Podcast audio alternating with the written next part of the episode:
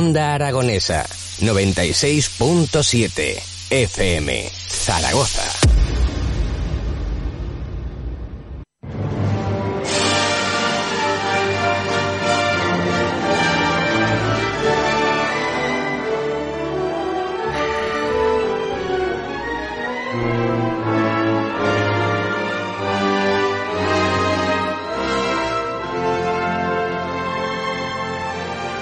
Como me gusta esta música, sí señor, y no es lo que el viento se llevó, sino lo que el viento me trajo, y en este caso me ha traído al sonriente José Antonio Aguilar.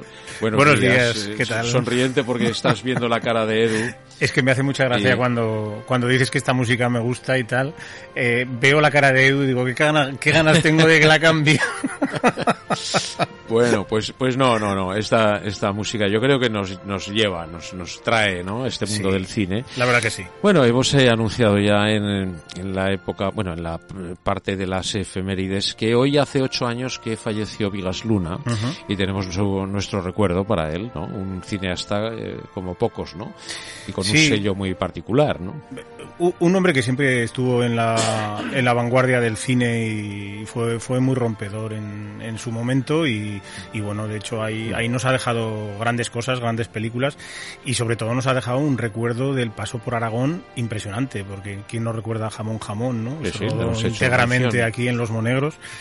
Sí, un nombre muy vinculado con, con, Zaragoza, con la tierra, con las fiestas del Pilar, si quieres lo comentaremos también, y, y, y, un hombre muy dedicado sobre todo al ocio de Zaragoza, porque fue el director artístico del Plata, del recién abierto. Sí, el que lo puso en marcha, en definitiva, ¿no? Sí, sí, sí, sí. Y, el que tenía fe en ese proyecto, ¿no? Desde el principio, sí, sí. Sí, además eh, es un hombre con muchas ideas, con pues, lo que hemos comentado, ¿no? Muy, muy vanguardista y esto en... El, transgresor. Transgresor. Podría ser, sí, sí, sí. Un tipo que rompía moldes. ahora que hablas de, transgresión, recuerdo una de sus películas, eh, Lola, con Ángela Molina, que, que, rompió esos moldes de, de, transgredir simplemente con imágenes, con silencios, con miradas, con gestos. Bueno, quien, trabajar con Ángela Molina y, decirle que lo haga es tiene que ser fácil, ¿no? Además, viniendo de un genio y de una gran actriz. Ya. Eh, fíjate, en Jamón Jamón, ¿no? Como anécdota, la escena que mm, tenemos a Javier Bardem toreando en la luna, lógicamente no toreaba Javier Bardem, ¿no? Pero toreaba un buen amigo mío, toreaba ¿Ah, Roberto Bermejo, hizo de doble de... Mira, eso no lo sabía. El, doble de eh, Javier Bardem toreando a la luz de la luna, ¿no? Qué bonita escena esa, sí. Eh, cuando van a saltar a esa ganadería, ¿no? Y a, torear ese novillo, ¿no? sí. Entonces, claro, eh, esa, esa escena lógicamente no la hizo Bardem. Fíjate, yo, yo creo que esa película ha traído tantas cosas buenas a Aragón que yo creo que no hay nadie que no la recuerde en esta tierra, porque siempre que, que hay una efemérides que recuerda Jamón Penélope Cruz, Javier Bardem. Hay dos, ¿no? Jamón Jamón y La Vaquilla, yo creo que son las dos películas aragonesas, ¿no? Eh, hay, hay más, hay más, pero, pero desde luego yo creo que estas, estas dos son, son el común de, de muchas cosas, muy emblemáticas. y donde hemos sacado Aragón fuera de, de nuestra tierra. Eh, y, y, sobre todo hemos vendido territorio, porque fíjate lo que fue vender jamón jamón, esos paisajes monegrinos que tantas tantas cosas y tantas cosas han hecho llegar después, que son pues libros monegros de película, eh, monegros de cine de Darío Villagrasa, cuántas cuántas cosas se han creado ahí, un festival de cine en Bujaraloz. Quiero decir que todo ha nacido un poco de ese de ese post de, de, de jamón jamón, ¿no? Fue una, una gran película, ¿eh?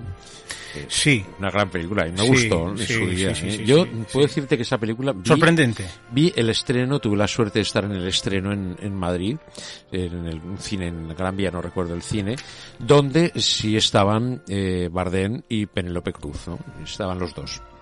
Y, y, fue emocionante, ¿no? Es, yo entonces vivía en Madrid, tuve la oportunidad de presenciar el estreno y, y, no sé, tal vez el, el, hecho de ese aragonés en Madrid, ¿no? Y poder ver ese jamón jamón ahí me emocionó mucho, yo lo recuerdo. Eh, Pero además es que hay tantas tantas alusiones a, cosas grandes del arte, por ejemplo, es que hay momentos que está presente Goya, los caprichos, es que Vigas Luna era era un era un enamorado, bueno, estaba eh, estaba casado con, con, Pilar, su mujer era aragonesa, zaragozana y, y tenía un, esos vínculos que siempre siempre tenía sí. siempre tenía muy presente la, la tierra, ¿no? Y eso eso está muy presente. era un hombre muy, muy inteligente. Sí, señor. Tengo una, una anécdota de, de, de, Vigas Luna. Cuando, cuando empezamos con el festival, Vigas Luna pasó por Fuentes en un momento dado, se alojó en Fuentes con, con, su, con su mujer y, y se quedó muy alucinado con, con, el alabastro de Fuentes, porque él era un, gran coleccionista de, de piedras, de, cosas geológicas y tal. Y, y el festival, eh, cuando se enteró de eso, le mandó, le mandó una cristalización de alabastro y todavía guardo esa carta que nos mandó de agradecimiento. Y, nunca durmió en Fuentes? Durmió en Fuentes, sí. ¿En el Texas? No, en el Elena. yo, yo al Texas voy a comer caracoles. Bueno, es que en el Texas se come muy bien siempre. El amigo Mario lo borda, ¿eh? Sí, eh, El amigo Mario tiene unos caracoles ahí que cualquier día lo, lo secuestraremos y le robaremos la receta. Y, unos caracoles que también vendrían bien, ¿eh? Sí, no, pero ya teniendo la receta y tal, ya que nos oriente, que nos, porque son magníficos, ¿eh?